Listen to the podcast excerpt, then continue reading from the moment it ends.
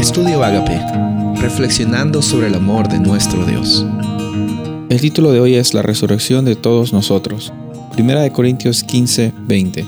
Mas ahora Cristo ha resucitado de los muertos, primicias de los que durmieron es hecho. Es hermoso saber de que en la Biblia encontramos bastantes eh, anclas en las cuales nosotros podemos afianzarnos podemos tener la certeza de que todo va a estar bien, aunque no se vea que está bien, todo va a terminar bien. ¿Por qué? Porque Dios tiene un plan de salvación que ahora está en, en desarrollo. Pero la parte más importante del plan de salvación eh, ya se dio.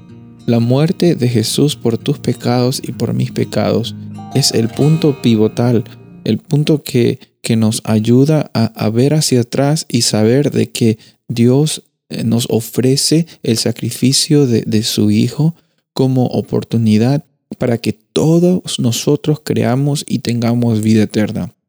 ¿Sabes? Aquí en este versículo que leímos en 1 Corintios 15, Pablo habla acerca de la realidad de la resurrección, diciendo de que eh, es necesario eh, tener esa experiencia de, de aceptar a Jesús y su muerte, pero no solamente su muerte, sino su resurrección como un acto de esperanza, como algo que te da fuerzas en los momentos más difíciles.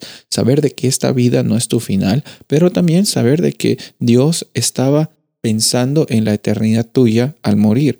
Por aquí, por aquí al ver cuando Jesús resucita nos da la esperanza de saber que al creer en Él, no al hacer las cosas bien, sino al creer en Él, esa es nuestra experiencia también. Al creer en Él, la resurrección es una realidad no solamente para Cristo, sino para todas las personas que pasan por esa experiencia de libertad, aceptan la, la, oportunidad de que Jesús sea su intercesor y el sacrificio y les dé esa vida nueva que todos tanto estamos necesitando vivir. Sabes, hoy día es una, es, una oportunidad muy linda para que tú y yo respondamos a ese amor. Hemos visto en Moisés eh, bastantes altos y bastantes bajos. La Biblia no maquilla la situación, te lo muestra como es. Sabes, a veces necesitamos un poco de eso en nuestra vida, en, nuestro, en nuestras familias, en nuestra iglesia. Eh, necesitamos un poco de, de, honestidad y de transparencia, sin, sin ver quién juzga a quién o qué miedo que la gente sepa que estoy pasando por situaciones difíciles. Porque es necesario eh, tener esa esperanza en conjunto y esa esperanza en conjunto sucede cuando hay una conexión verdadera. Y la conexión verdadera solo sucede cuando hay honestidad.